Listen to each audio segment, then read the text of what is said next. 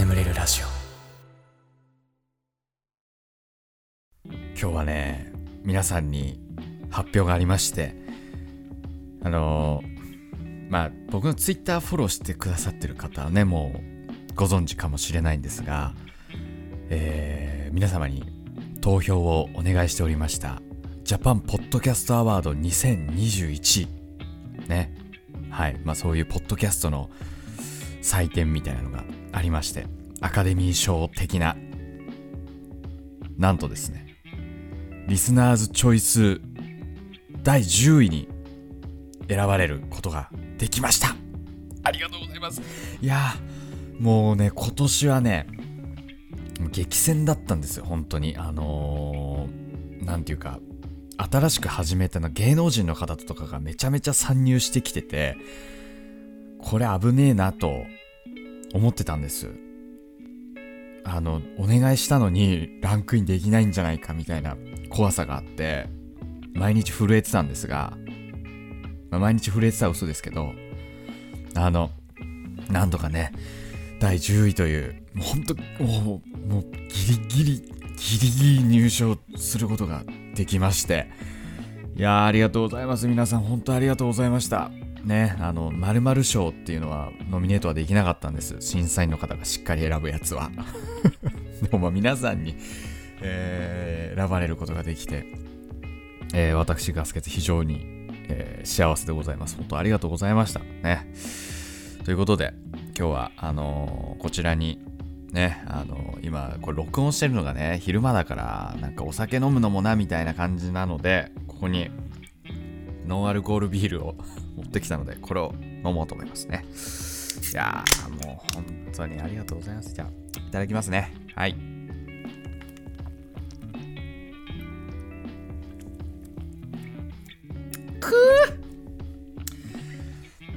ああいやーもうねまあここ最近ねあんまりいいニュースもないしなんか僕もこう落ち込んでたというかあーあみたいな気分がね落ち込むことも多かったんですがまあなんとかねえーいいニュースが参りました。ね明るいニュースです。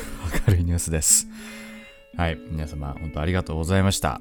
ということで、えー早速ね、えーコーナー行きましょう。If もしものコーナー。あの時ああしていたら未来はこう変わったかもしれない。そんなあなたの出来事を送ってください。はい。ちなみにこのコーナー僕が大好きな岩井俊二監督、えー打ち上げ花火下から見るか横から見るかという映画にインスピレーションを受けています。実写版の方ですよ。実写の方です。アニメ版ではございませんアニメ版は見てないです。では、えー最初のお便り。東京都お住まいのラジオネームヤピさん。こんばんは。友人がポッドキャストでの配信を始めたのをきっかけにガスケツさんを知りました。それからハマってしまいよく聞いています。もしもあの時とよく考えるのは女子校に進学していなかったらどんな高校生活を送っていたのだろうと考えます。私は小学生の頃から少女漫画が大好きでよく友人と貸し借りしてはその世界観に浸っていました。少女漫画の舞台はほとんどが共学の高校で制服も可愛くて制服デートとかしてみたいなぁなんて思ったりしていました。でも私は高校から女子校へ進学。その高校はカリキュラムに留学が組み込まれている点に惹かれて進学を決意したのですが高校生活では全く彼氏ができず憧れの制服。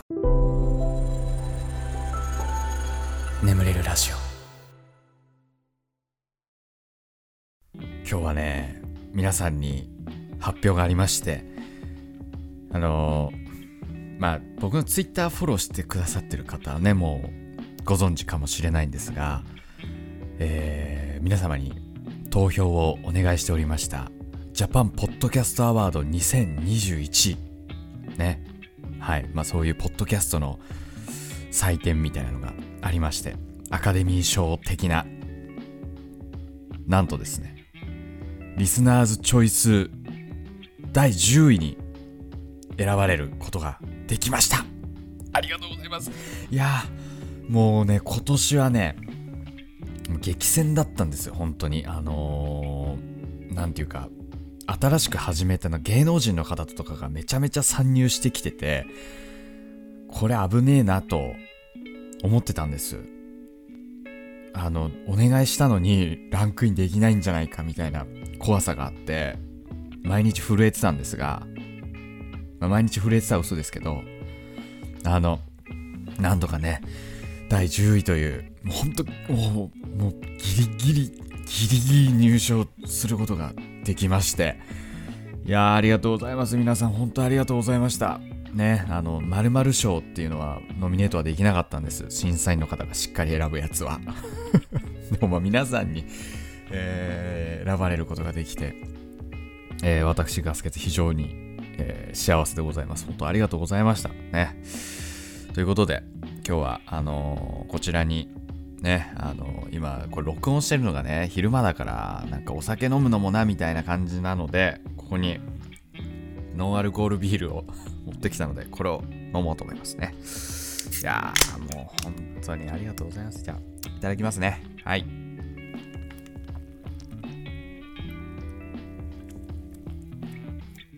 くー。ああいやーもうねまあここ最近ねあんまりいいニュースもないしなんか僕もこう落ち込んでたというかああみたいな気分がね落ち込むことも多かったんですがまあなんとかねえー、いいニュースが参りました。ね明るいニュースです。明るいニュースです。はい皆様本当ありがとうございました。ということで、えー、早速ね、えー、コーナー行きましょう if もしものコーナーあの時ああしていたら未来はこう変わったかもしれない。そんなあなたの出来事を送ってください。はい。ちなみにこのコーナー僕が大好きな岩井俊二監督、えー、打ち上げ花火下から見るか横から見るかという映画にインスピレーションを受けています。実写版の方ですよ。実写の方です。アニメ版ではございません。アニメ版は見てないです。では、えー、最初のお便り。東京都お住まいのラジオネームヤピさん。こんばんは。友人がポッドキャストでの配信を始めたのをきっかけにガスケツさんを知りましたそれからハマってしまいよく聞いていますもしもあの時とよく考えるのは女子校に進学していなかったらどんな高校生活を送っていたのだろうと考えます私は小学生の頃から少女漫画が大好きでよく友人と貸し借りしてはその世界観に浸っていました少女漫画の舞台はほとんどが共学の高校で制服も可愛くて制服デートとかしてみたいななんて思ったりしていました。でも私は高校から女子校へ進学。その高校はカリキュラムに留学が組み込まれている点に惹かれて進学を決意したのですが高校生活では全く彼氏ができず憧れの制服デートはできませんでした。女子校は女子校でとても楽しかったのですが共学に進学していたらまた違った楽しさがあったのかななんて思います。共学に進学したからといって彼氏ができるとは限りませんがガスケツさんも男子校出身だとお話しされていたので一度は私と同じことを考えたこともあるのではないでしょうか。寒い日が続きますがお体には気をつけて頑張ってください。応援しています。はいありがとうございます。あのそう僕もね男子校出身なんですけどで僕もねもともとね共学校に行きたかったんです そう、教学校に行きたくて、あのー、ね、だからオープンスクール？オープンスクールだっけ？あれも教学校のとこしか行ってなかったんだけど、なんかね、なんか、なんでか忘れたけど、やっぱり男子校の方にしようって思ったんだよね。これなんでだったか覚えてないんだけど。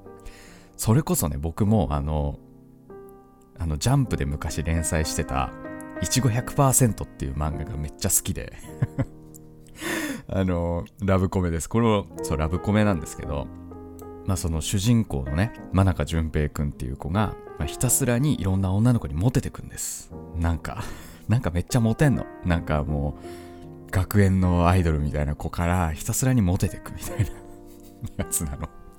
で、俺はそれ読んで、高校生活ってこんな感じなんかなーとか思ってたから 驚愕に憧れはあったんだけど、まあまあな、なんか男子校の方行ったね。うん。まあでもしんそっちの方がだ、僕が通ってた高校の方が進学校だったから、なんか誰かに言われたりとかしたのかななんかこっち行きなよみたいな。で、友達も結構その高校行くって言ってたから、じゃあ僕もこの高校受けるかみたいな感じで受けた記憶がありますが、やっぱみんな漫画の影響受けがちだよね。なんか、あのーいたよ。僕の友達は、あのーブラックジャック読んで、医学部に俺は行くっつって、結局、ね、行けなかったけど。とかさ。あと、軽音っていうアニメがすごい流行ってて、当時。僕が高校1年生の時に。やっぱそれ見て、あの、楽器始める人も多かったね。ねえ、なんか懐かしいなと思うんですが。まあまあ、ね、しかもそうだよ。僕の高校は私服だったんです。私服校で。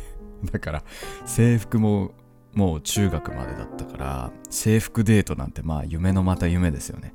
仮に高校で、あの、彼女ができたとかなってもね、ないからね、制服。うん、そうそうそう。まあまあ、でも、うん、まあ、驚愕も、驚愕でそういうのが楽しかったろうけど、僕は、あのー高校の選択が間違ってなかったなって、本当に楽しかったから、思うね。ただ、本当に女性との接し方を忘れてました。本当に。大学入って、大学2年ぐらいになるまで女性との喋り方がよくわかんなかったね。はい、ありがとうございました。えーでは、次のお便り。えー東京都お住まいのラジオネームコーヒーとシロップさん。ガスケツさんこんばんは。私には3年間お付き合いしていた彼氏がいました。彼はとても真面目で今まで出会ったことのないくらい優しい方で彼の両親とも仲良く過ごしていました。しかし私の両親は学歴や職種家庭環境で人を判断する人でした案の定お付き合い結婚を猛反対され当時私は学生でそんな両親でも両親のことがとても好きだったのでとても悲しかったですがお別れをえお別れすることを選んでしまいました。それから4年彼のことが未だに忘れられず次に進めません。決して今の人生が幸せじゃないかと言われたら違いますがあの時もしも両親を説得できるくらいの自信があれば彼とお別れすることもなかったのではないかと思います。そんな中毎日眠れるラジオを聞いて眠っております、えーこれからも素敵なラジオ楽しみにしています。長文失礼しました。これからも応援しています。はいありがとうございます。あーまあそういう人もいるんだね。あまあ悪気はないのかもしんないけどまあ、うん、旧世代的な考え方ではあるよな。ちょっと保守的というかね。うーんまあまあねご両親も心配なのかな？コーヒーとシロップが可愛いんだろうね。うんまあ心配。まあ心配。まあ、まあそれこそその年次の方の考え方を変えるっていうのは結構難しいよね。その考えでも何十年も生きてきてるわけだから。ね。うんまあ難しいよな。どうやったらいいんだろうね。どうしたらいいんだろうね。うーん。なんかねさ僕もそうだよな多分僕も多分こういう考えのご両親には結婚反対されるタイプの人間だよね。会社勤めしてないしさ。新卒で入った会社2年で辞めてるしさ。ね多分。反対されるよな俺でもな多分な。どいやだから多分でもこれは僕もこういう人を説得する力を身につけないといけないよね。僕自身もね。どうしたらいいんだろうな。もうそういう時代じゃないですよとか煽っちゃダメだもんね。今いろんな働き方があるんですよ。知らないんですか？みたいな感じで言ったらね嫌な嫌な感じだもんね。ますます反対されちゃうよね。いやーなどどうしたらいいの？もうぼ僕には自信があります。娘さんを幸せにする自信があります。根拠ねえしな。こんなこと言ったって根拠ねえしな。多分ダメだね。これ営業の人とかうまいんじゃないかなこういう交渉ね。いやこれ考えないと。今後結婚するってなった時に。ね。YouTube だって YouTuber YouTuber 結婚相手 YouTuber 嫌だよね。ね。なんかやっぱりそれなりの交渉の方法をね考えとかないとね未来の お嫁さんのためにね はいありがとうございました。えー、ちょっと今日は、あのーオープニングトークというか、ね、お酒を飲むくだりが 少し長かったので、えー、コーナーこれぐらいにしておきましょう。それでは、眠れるラジオスタートです。ガス欠の眠れるラジオ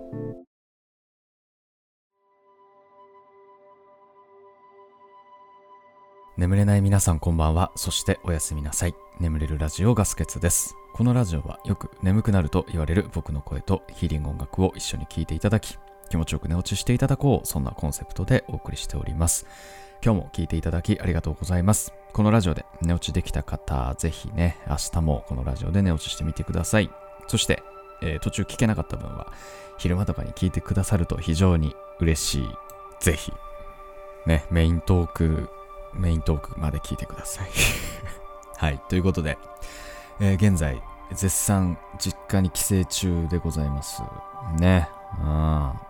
で、ね、もうなんか全然仕事はできるね、実家で。もうしばらくいようかなと。1週間、2週間ぐらいいちゃおうかなと思ってるけど、ただね、あの、ラジオ撮れないなと思って、うーん、ただマイク意識をね、実家に全部持ってくんの結構大変なんてかさばるしさ、なんかね、ってなって、じゃあ新しく USB 接続できるマイクをなんか手軽なやつ買おうと思って、この今、ブルーの YetiX っていうマイクを買いました。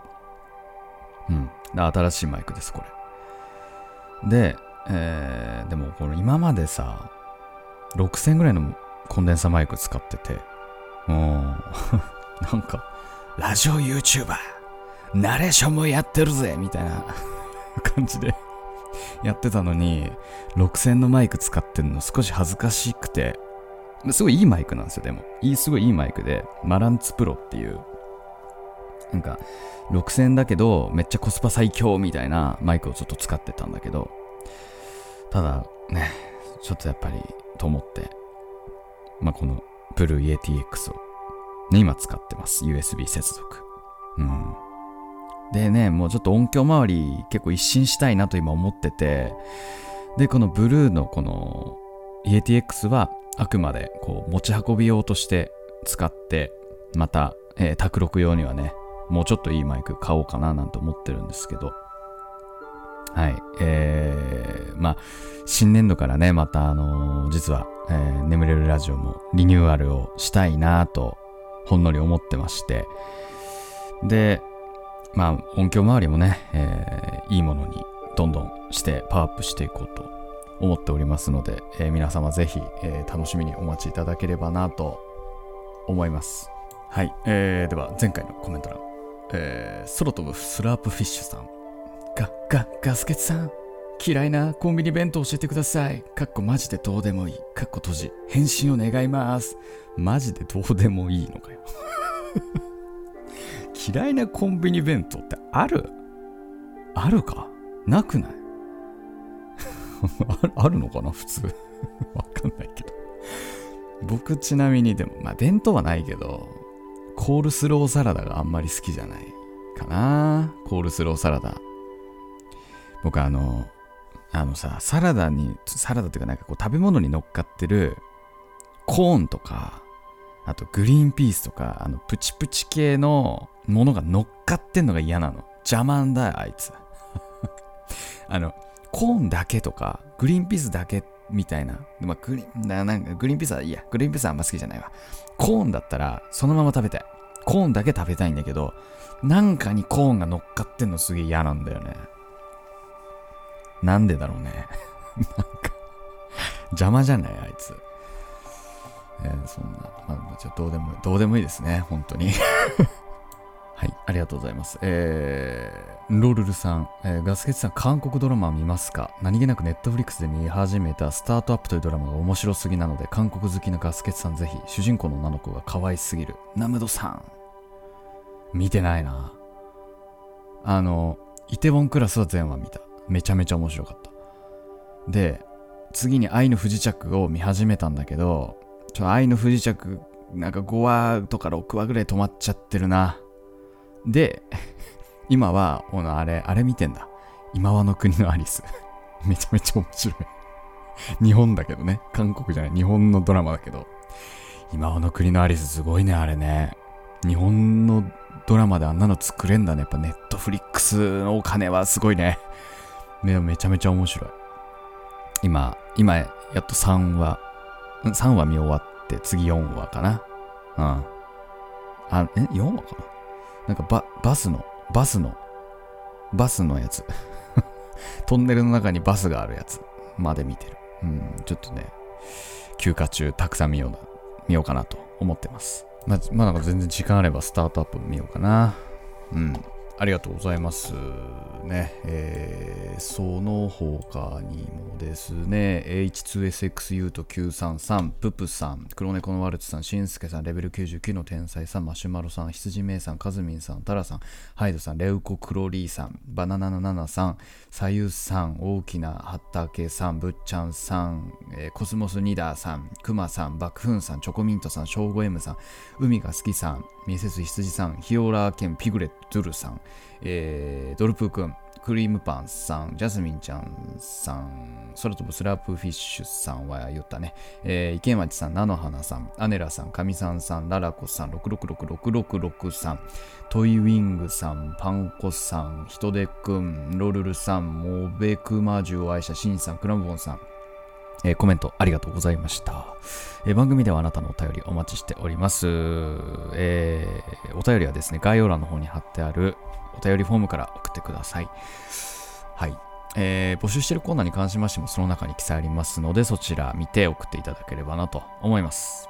はい。ということで、えーしばらくヒーリング音楽をお聴きくださいまし。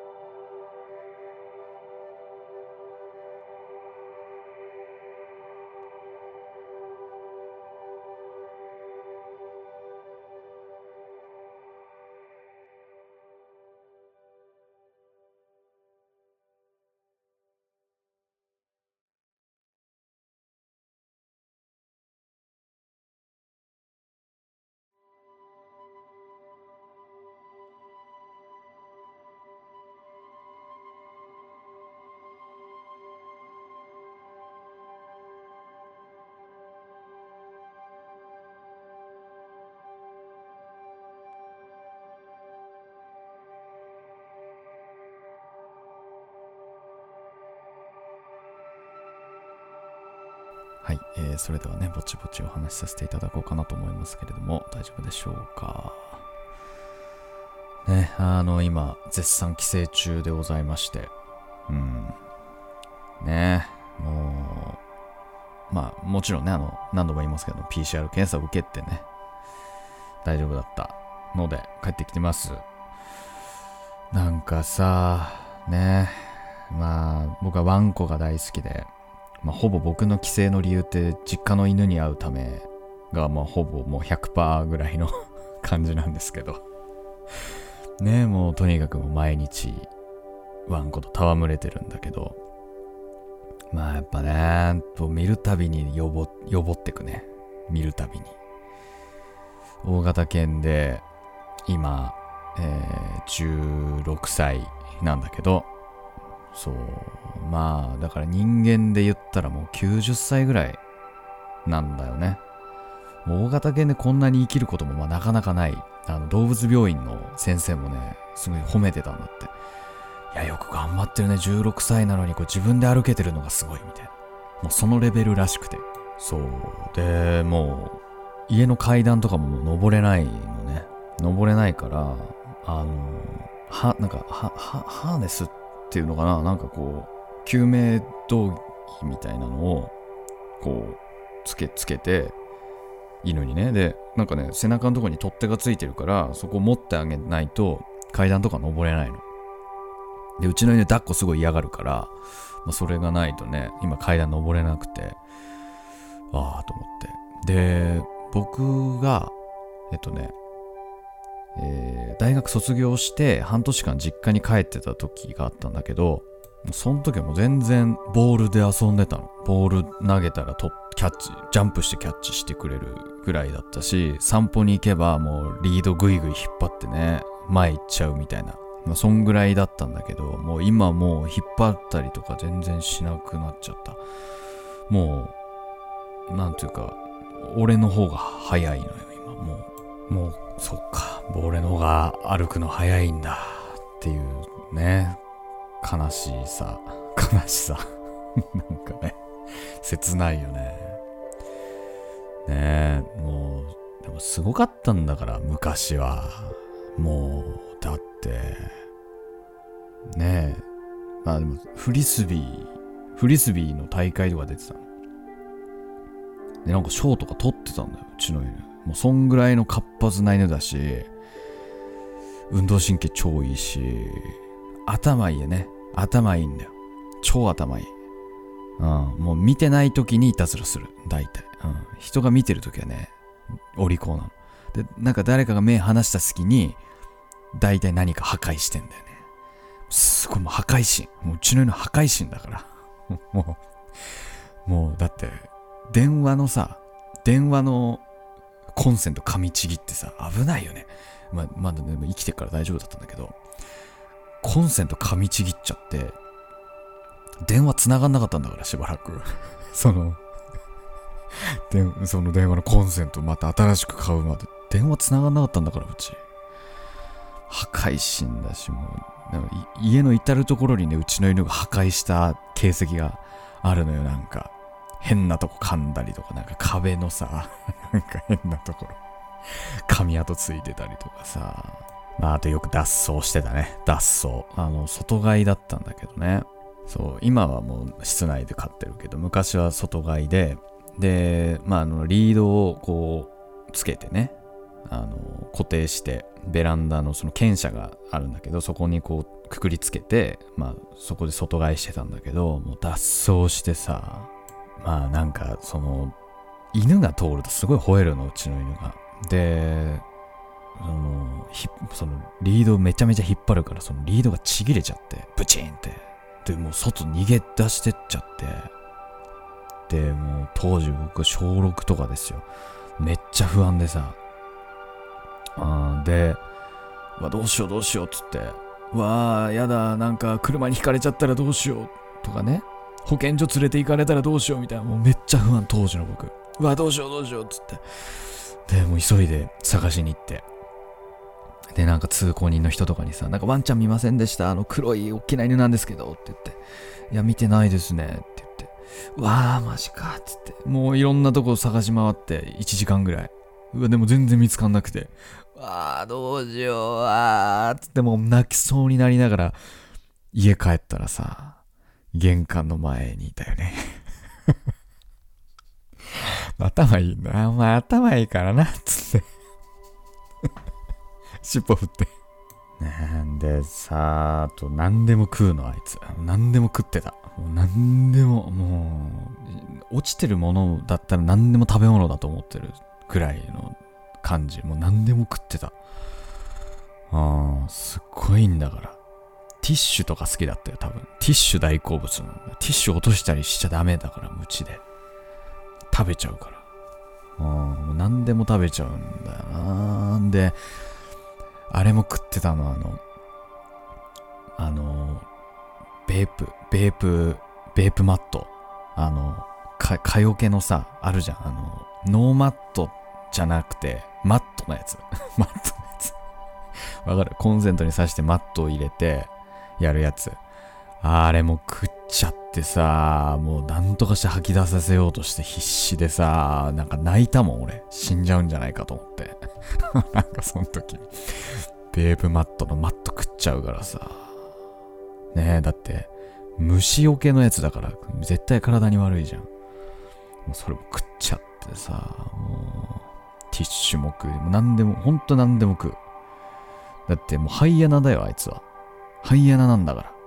あのご飯食べるじゃん。みんなでさご飯食べるときにあのなんかポロッと落としちゃったりするじゃん。もうそれをね待ち構えるためにずっと下で待機してんだから。ずっと。おこぼれ狙ってんの。ずっと、うん、でたまにね可愛い可愛いいことするの。なんかなんか食べてる時に尻尾振りながらこう膝にねこう頭乗せたりしてくんの。可愛いじゃん。可愛いねってなるんだけど。でもその裏にはねやっぱりあるのよ。おこぼれもらってやろうっていうその醜い醜い心が あるの。ねハイエナだからさ。まあね。まあ破壊神だったけどさ。破壊神だったけどもやっぱりすごい助けられた部分もあって。なんかやっぱりこう受験の時とかね。すごいしんどい時とかもまあなんかこう犬のお腹の匂い嗅いでればこう薄れてくる。なんかこう合法ドラッグ的なね。うん。ああたまんねえなっつって。こう俺もこうね犬のお腹に顔をうずめてさもう吸って吐いてを繰り返して。ねなんであんないい匂いするんだろうね犬ってね。うん。っていうね。もうそんなワンワンももう今もう予防時ねでもさっき出てきた動物病院の先生もねあのもうこの年になるともう本当何起こってもおかしくないので心の準備しといてくださいねっていう話もしてたって言ってて。うーんまあね。でもやっぱうちの犬のすごいところはこの年になって1516になってやっとやっと落ち着きを見せてるとこだよね。ね13歳ぐらい13とか14歳ぐらいまでもう,、ま、もうハイエナ 破壊神のハイエナだったからねまだねその時もね。っていうね。はいそんな犬の話。うんまあまあまあまあ長生きしてくれよっていうね感じではありますけれども。はいえー、ふつおた。ふつおたいきましょう。えー、福岡県お住まいのラジオネームシンスクムさん。ガスケツさんこんばんは。次の日仕事の日の夜は必ずガスケツさんの YouTube を聞きながら寝落ちをしています。相談なのですが自分は付き合って3ヶ月くらいの1個し年下の彼女がいます。彼女はまだ学生でバイト生活なのですが貯金をめちゃくちゃしています。それに対し僕は社会人なのにもかかわらず貯金ができず彼女に毎度毎度怒られてしまいます。無駄なのは買わないと自分で決めているのですがいつの間にか使っちゃってることが多々あります。どうしたら貯金できるのでしょうか？はいありがとうございます。僕も同じです。貯金できないタイプ。特に大学時代とかは付き合ってた彼女がすごいバイト代とかをしっかり貯めてねコツコツ何かあった時のためにっつってお金を貯めてるんですけど僕はもう全然ダメ。もうバイト大嫌いだったから親の仕送り食いつぶして生きつつ友達と遊ばないという選択を取って節約してった。ただまとまったお金とかが何かしらでできたりするとカメラとか買っちゃってた。ゴミくず。ゴミくず。でもなんか今思えばねなんか付き合ってた人子たちみんなちゃんと貯金とかしてたな。これ女子だからとかじゃなくて俺がダメ人間だったのかな。ちょっとわかんないけど。いやただね僕今はねお金貯まってるんですよ。割と。うん結構貯まってて。っていうのはまあ職を変えて収入あのフリーランスになってから収入が増えたから何て言うんだろう。生活水準を今までと全然変えずにこうお金が入ってくるっていう状況だから今。だから貯金するには多分入ってくるお金を増やさないといけないから、まあ副業だよねやっぱね。副業だよ、うん、副業分使えるみたいな。副業したお金は使っていいみたいな 感じにするとかね。まあやっぱ生活水準を今までよりやっぱ変えないで貯金したいんだったら収入増やすしかないよやっぱ。うんと思います僕は。マジであの副業禁止の会社とかでも副業は絶対に僕はした方がいいと思ってます。マジで。副業しましょう。副業はしよう、うん、これは人間の権利です。バレないしちゃんとやればうんはい そんな感じですかねはいえー、では、えー眠りラジオこれぐらいにしておきましょうこれでも眠れないという方シャッフル睡眠法の動画というものがありますえー今3つ動画上がってるんですけどねシャッフル睡眠法の動画2つミリオン突破という。やばいね。うん。やばいよ。あダブルミリオン。二つともダブルミリオン。だから400万再生。二つで。すげえ。すげえ。めっちゃすごい。すごいことになってる。シャッフル睡眠法の動画。ぜひ聞いていってください。